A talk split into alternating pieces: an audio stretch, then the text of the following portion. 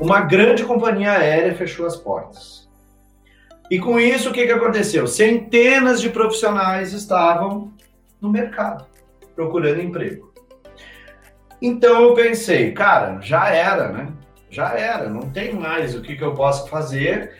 Os melhores do mercado, né? Na época foi a, foi a Vale que fechou as portas. Os melhores estão ali no mercado e eu vou ter que concorrer com um cara que, tra... que atendeu 20 anos numa primeira classe, classe executiva. E eu recém saindo da escola de aviação. E uma vez eu conversei com meu pai, expliquei essa frustração para ele. E o meu pai, com todos os 35 anos de aviação que ele tinha na época, ele me falou o seguinte: ele disse, meu filho, a aviação sempre vai precisar de profissionais excelentes sempre. E ele me ajudou a perceber que manter o foco na concorrência me enfraquece. É, não era o, o quanto os outros candidatos que eram bons que me deixava de fora. O que me deixava de fora era eu não ser bom.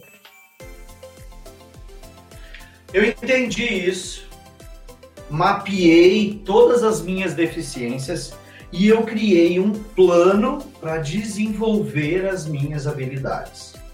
E o mais importante, eu executei o plano por um ano, até que chegou a minha nova chance, a minha nova seleção.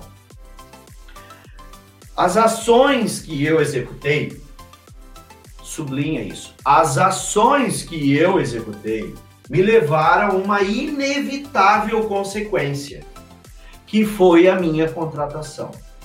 E o resultado de todo esse processo foi o profissional que eu me tornei. Porque o plano que eu realizei, que eu executei, foi o que me preparou para os desafios que o dia a dia da minha profissão ia demandar de mim.